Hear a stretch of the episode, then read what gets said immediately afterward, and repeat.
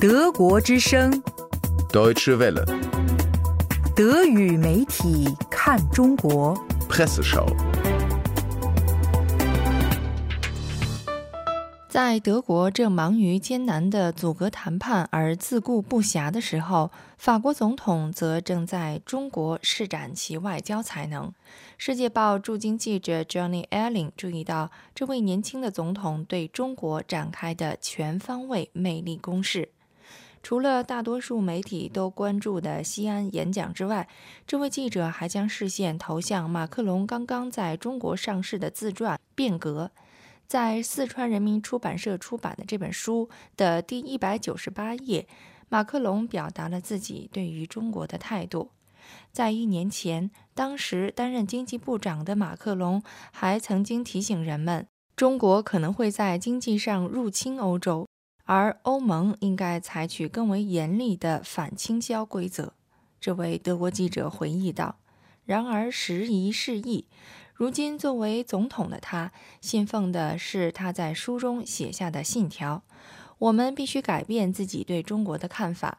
只要我们放下成见，重新确立重点，那么中国就不会成为我们的威胁，而是机会。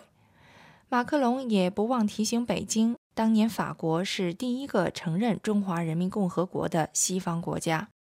不过，《世界报》的文章特意指出，这本自传的书名在翻译成中文之后有了微妙的变化。如果按照原文 “revolution” 直译，应该是“革命”而不是“变革”。如今的北京将改革写在了自己的旗帜上，而革命则不是喜闻乐见的。作者还注意到，马克龙在接受中国网独家专访时，提出希望与习近平主席就未来五年达成一幅清晰的路线图，并认真地加以贯彻。显然，这位总统不仅仅希望在中国达成巨额的经贸合作协议，他还希望在外交领域留下自己浓墨重彩的一笔。在启程访华之前，马克龙和美国总统特朗普通电话，讨论了朝鲜和伊朗问题。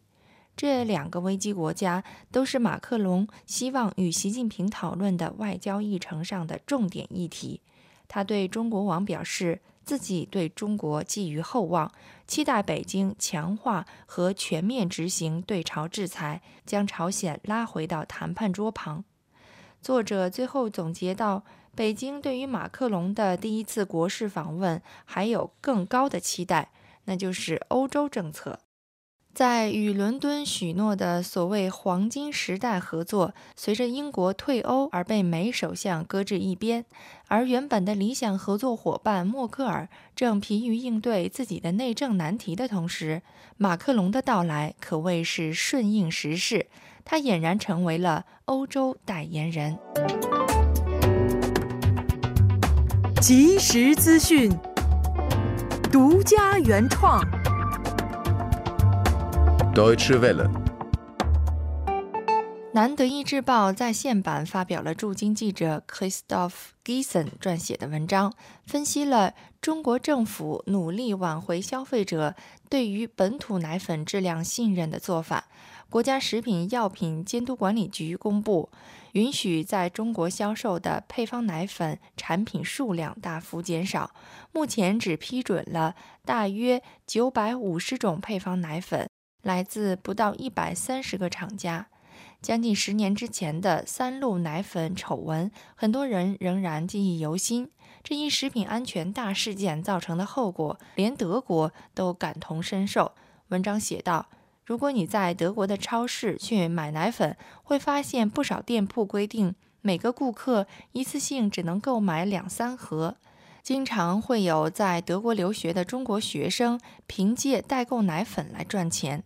在淘宝上，对食品安全十分担忧的中国父母可以购买到来自世界各地的奶粉产品。作者指出，中国目前每年奶粉消费的总价值将近两百亿美元，而中国政府希望本国企业也能从中多分一杯羹。几周前，中央电视台对来自欧洲、澳洲和日本的进口奶粉进行了测评，结果是中国孩子最好还是喝中国奶。去年十一月还曝光了新牧乳业至少有一点八万罐婴幼儿奶粉使用了过期原料的丑闻。对此，中国政府也出台了更为严格的食品安全检测规定，以安抚中国父母焦虑的心。